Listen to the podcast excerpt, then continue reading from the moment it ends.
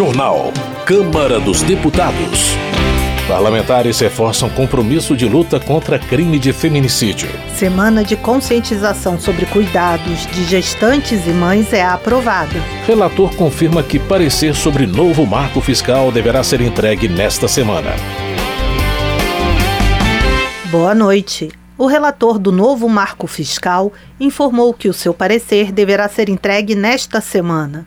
Em entrevista à Rádio Câmara, o deputado Cláudio Cajado adiantou pontos em discussão no texto final e avaliou que novas regras deverão ser aprovadas pelos deputados. Os detalhes com Ana Raquel Macedo. O relator do projeto do novo marco fiscal do país, deputado Cláudio Cajado, do PP da Bahia, confirmou nesta terça-feira que os parâmetros de crescimento das despesas do governo serão fixados em lei complementar e não na lei de diretrizes orçamentárias, como prevê a proposta do governo. A medida deve ser colocada no parecer que Cajado vai apresentar ainda nesta semana. Pelo texto do governo, entre 2024 e 2027, as despesas vão poder crescer em termos reais, ou seja, acima da inflação, entre 0,6% e 2,5%, limitado a 70% do crescimento real da receita. Para os demais anos, o crescimento seria definido na LDO no início de cada legislatura, portanto, a cada quatro anos.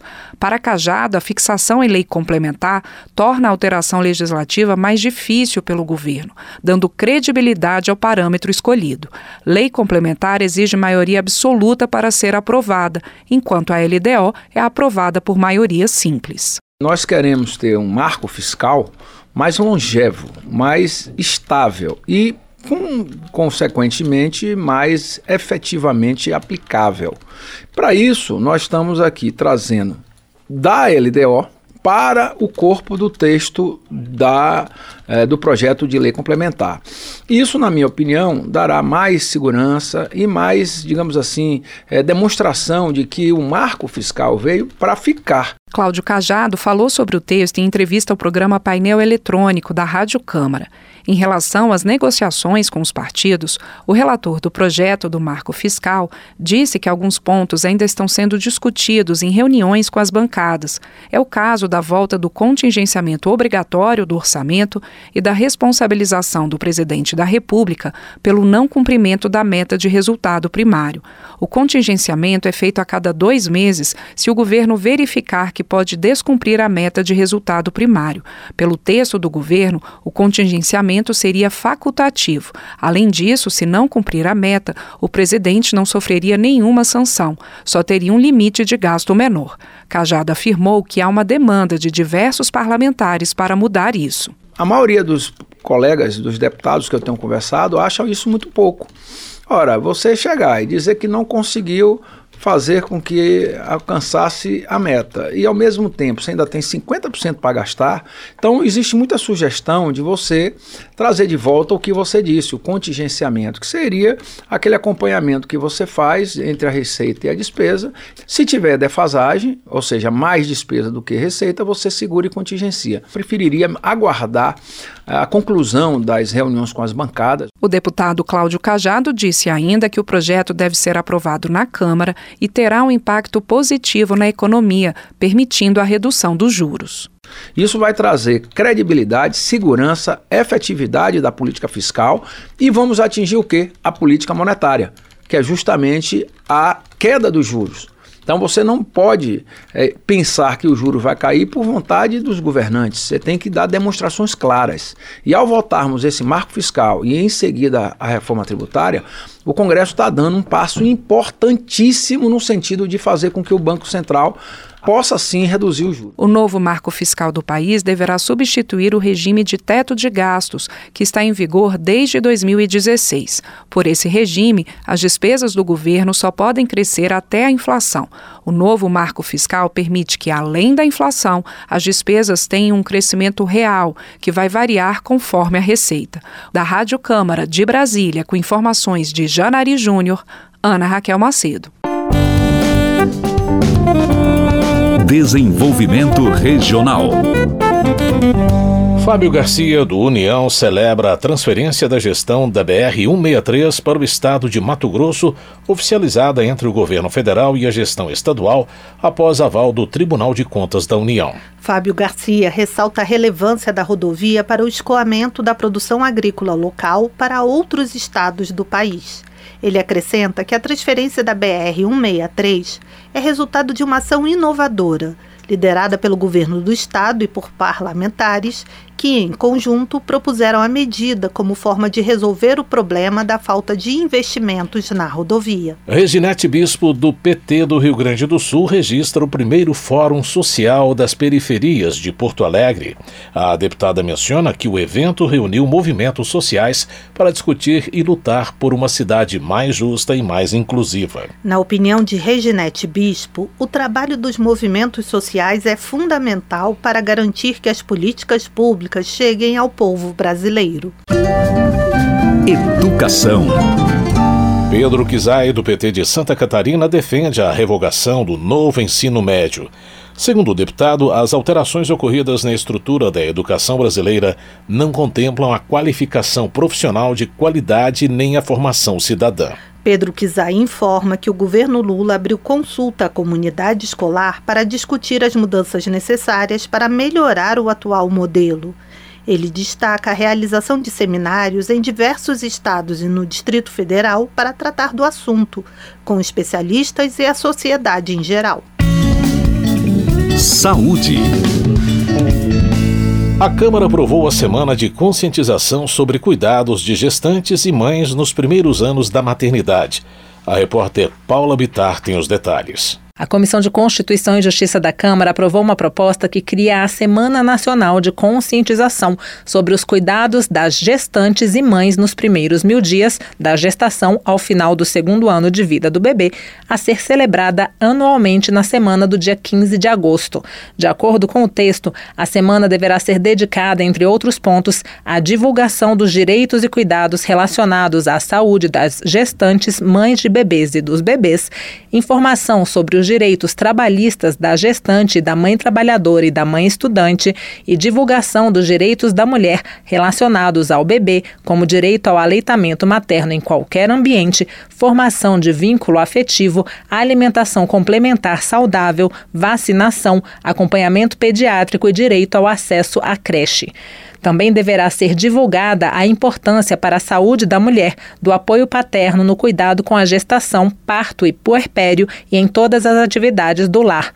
A proposta estabelece ainda que é objetivo da semana a valorização do cuidado paterno com incentivo à inclusão do pai no pré-natal, no acompanhamento do parto, na creche e nos demais serviços que atendam gestantes ou crianças, a prevenção de acidentes, cuidados para evitar a exposição precoce da criança à comunicação mercantil mercadológica ao uso precoce de telas e o consumo de alimentos e bebidas que contribuem para a obesidade e o estímulo ao desenvolvimento integral da primeira infância, com ênfase nos primeiros mil dias. Atenção prioritária deve ser dada à conscientização social sobre os direitos das gestantes e mães de crianças com deficiência, das comunidades tradicionais, das gestantes e mães adolescentes e das gestantes e mães em situação de alta vulnerabilidade. Antes de passar pela CCJ, a proposta foi analisada na Comissão de Saúde, onde provocou divergências. O parecer que saiu vencedor naquela comissão e acabou aprovado na CCJ eliminou do texto original, de autoria da deputada Sâmia Bonfim, do PSOL de São Paulo, algumas expressões. Por exemplo, a previsão de planejamento reprodutivo, que a relatora do parecer vencedor naquela comissão, deputada Cristonieto, do PL do Rio de Janeiro, considerou que poderia remeter ao fomento da viabilização do aborto. A deputada Sâmia Bonfim disse esperar que as expressões retiradas possam ainda ser retomadas. Eu espero que no avançar da tramitação, sendo aqui terminativa indo para o Senado, a gente possa recuperar, porque eles dizem respeito a direitos a mulheres, a gestantes, sobretudo. O primeiro deles é que substituiu a possibilidade de divisão de tarefas domésticas por apoio a atividades domésticas por parte do pai, do bebê. Essa é uma concepção é, que ainda coloca, delega como tarefa única exclusivamente da mulher a possibilidade é, dos cuidados, tanto com os bebês quanto com as demais tarefas. Uma visão retrógrada, no nosso ponto de vista. Ainda segundo Sâmia Bonfim, o termo planejamento reprodutivo se referia à necessidade de as mulheres conhecerem os seus direitos e o seu ciclo para poder planejar sua gravidez, como e quando ela deve acontecer. A proposta que cria a Semana Nacional de Conscientização sobre os Cuidados das Gestantes e Mães nos primeiros mil dias pode seguir para análise do Senado, a menos que haja recurso para votação antes pelo plenário. Da Rádio Câmara, de Brasília, Paula Bitar. Política. Roberto Duarte, do Republicanos do Acre, critica a operação da Polícia Federal que investiga possível fraude na carteira de vacinação do ex-presidente Bolsonaro. Segundo o deputado, a PF deveria investigar desvios de dinheiro público, que, segundo ele, são os verdadeiros responsáveis pela falta de atenção na saúde, na segurança pública e na infraestrutura. Roberto Duarte também critica o baixo investimento do governo federal na infraestrutura do país, em particular na BR-364 e na BR-317, no Acre.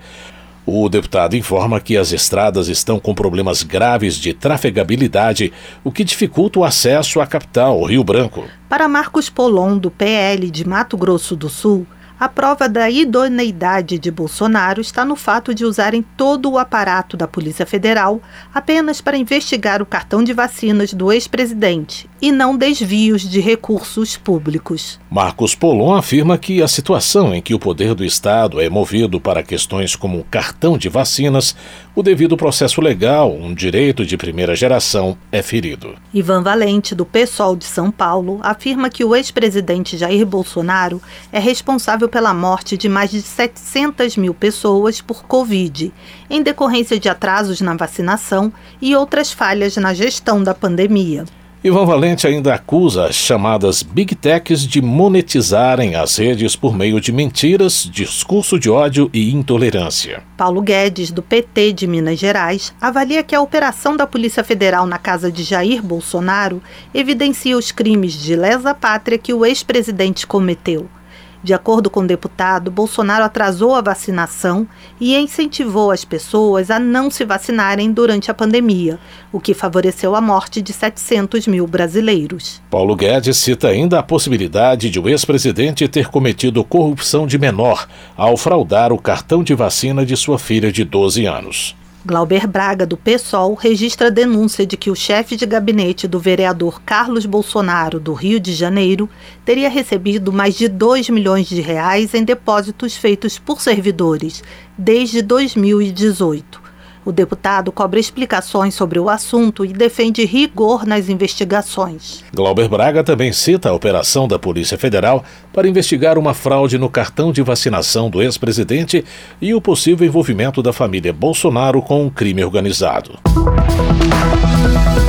Coronel Ulisses, do União do Acre, comemora a retirada de pauta do projeto das fake news e parabeniza a população que se mobilizou contra a censura e o controle da imprensa e das mídias sociais. Coronel Ulisses critica o governo federal que, segundo ele, não tem projeto para desenvolver o país ou combater efetivamente a criminalidade. Zé Trovão, do PL de Santa Catarina, afirma que o adiamento da votação do PL das fake news foi uma derrota para o governo federal.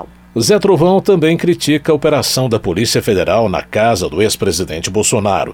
De acordo com o parlamentar, quando sair o relatório da investigação, a inocência do ex-presidente será comprovada. Para Alfredinho, do PT de São Paulo, a regulamentação e a fiscalização das plataformas digitais por meio da aprovação do PL das fake news, irá contribuir para o combate às notícias falsas. Alfredinho critica a posição de parlamentares que se opõem ao projeto, acusando-os de tentar confundir a população sobre a proposta.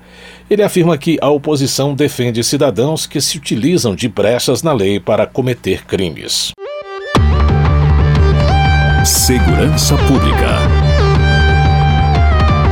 Capitão Alden, do PL da Bahia, afirma que o fato de 99% dos caçadores, atiradores e colecionadores de armas, os CACs, terem recadastrado seus equipamentos, a pedido do Ministério da Justiça e Segurança Pública, mostra que a esmagadora maioria deles é cumpridora da lei. Na opinião de Capitão Alden, imprensa e governo federal tentaram criminalizar os caques, culpando-os pelos recentes episódios de violência no país e acusando a categoria de envolvimento com terroristas e milicianos. Homenagem A Câmara homenageou as vítimas de feminicídio. O Brasil é o quinto país em número de mortes de mulheres pela condição de gênero. Acompanhe na reportagem de Lara Raj. Bárbara Pena sobreviveu a uma tentativa de feminicídio por parte do ex-companheiro em 2013. Ela teve 40% do corpo queimado e perdeu dois filhos em incêndio provocado pelo agressor. Na ocasião, também morreu um vizinho idoso que tentou ajudar. A história dela foi contada em sessão solene na Câmara, em homenagem às vítimas de violência doméstica. Bárbara sobreviveu ao feminicídio, mas destacou que continua sofrendo violência, pois tanto o judiciário quanto a família do agressor foram omissos em garantir reparações por danos morais, físicos e psicológicos. Ela ressaltou ainda a omissão do Estado em garantir a segurança física e psicológica dela, que já foi ameaçada pelo pai do agressor e já recebeu vídeos de ameaças do ex de dentro da cadeia. Sem falar no julgamento em 2019, onde ele foi considerado inocente pela morte do vizinho idoso, parcialmente culpado pela morte dos filhos e culpado pela minha tentativa de homicídio, pois em 2013 não havia sido criado a tipificação de feminicídio. Se não bastasse, eu fui processada pela Defensoria Pública, que me obrigou a não falar ou reclamar do júri. Ou seja, eu fui censurada até mesmo no meu direito de me expressar com indignação da nossa justiça brasileira. Na sessão solene, deputados reforçaram um compromisso na luta contra o feminicídio. No plenário foi feito um minuto de silêncio em homenagem a quem perdeu a vida pela violência de gênero. Autora do pedido de realização da sessão, a deputada Silvia Alves, do União de Goiás, que já foi vítima de violência doméstica, lembrou que o Brasil é o quinto país em número de feminicídios no mundo, sendo a maior parte das vítimas mulheres negras. Silvia destacou que em 2022, 1.410 mulheres perderam a vida, com uma mulher morta a cada seis horas, um crescimento de 5% em relação a 2021. Em 2015, os parlamentares aprovaram a lei do feminicídio, que tornou o assassinato de mulheres pela condição de ser mulher homicídio qualificado e o colocou na lista de crimes hediondos com penas mais altas. Na Câmara estão em funcionamento três frentes para tratar do tema: a Frente Parlamentar para o Fortalecimento da Mulher, a Frente Parlamentar Mista em Defesa da Saúde da Mulher e a Frente Parlamentar Mista em Defesa da Mulher Vítima de Violência Doméstica. Essa última frente foi lançada no dia da homenagem plenário às vítimas vítimas e será coordenada pela deputada Silvia Alves. A deputada Maria do Rosário, do PT do Rio Grande do Sul, segunda secretária da Câmara, afirmou que não bastam só leis, mas é preciso efetivamente punir os criminosos. Ela pediu a aprovação pelo Senado Federal da proposta de sua autoria, já aprovada pela Câmara, que cria pensão especial para órfãos do feminicídio. Presidente da Comissão dos Direitos da Mulher, a deputada Leda Borges, do PSDB de Goiás, informou que o colegiado analisa mais de 200 projetos e a maior parte trata de violência contra a mulher. Secretária Nacional de Enfrentamento à Violência contra as Mulheres, Denise Mota Dal, informou que o Ministério das Mulheres tem trabalhado em duas direções. Primeiro, no fortalecimento dos serviços de atendimento às mulheres em situação de violência. Desde o fornecimento de equipagem para as DEANs, Patrulhas Maria da Penha, fortalecimento das coordenadorias e secretarias de políticas para as mulheres, criação de novos serviços, como foi lançado no dia 8 de março pelo presidente Lula, a reativação do programa Mulher Viver Sem Violência, com a instalação de mais 40 novas casas da mulher brasileira, a reestruturação do Ligue 180, mas também numa via muito importante que é a via da prevenção. Segundo Denise Dal, para a prevenção do feminicídio é muito importante a mudança da cultura machista que prega o ódio às mulheres e divulga a misoginia, por exemplo, por meio das redes sociais. Ela informou que o governo está reconstruindo o Pacto Nacional de Prevenção ao Feminicídio. A deputada Duda Salabert frisou que o Brasil há 13 anos lidera o ranking de país que mais mata travestis e transexuais no mundo, sendo que 80% desses assassinatos ocorreram com requinte de crueldade, o que expressa o ódio ao feminino. Da Rádio Câmara de Brasília, Lara Raj. Termina aqui o Jornal Câmara dos Deputados, com trabalhos técnicos de Everson Urani e apresentação de Mônica Tati e José Carlos Andrade. Uma ótima noite para você. A Voz do Brasil retorna amanhã. Uma boa noite. Você ouviu A Voz do Brasil. Boa noite.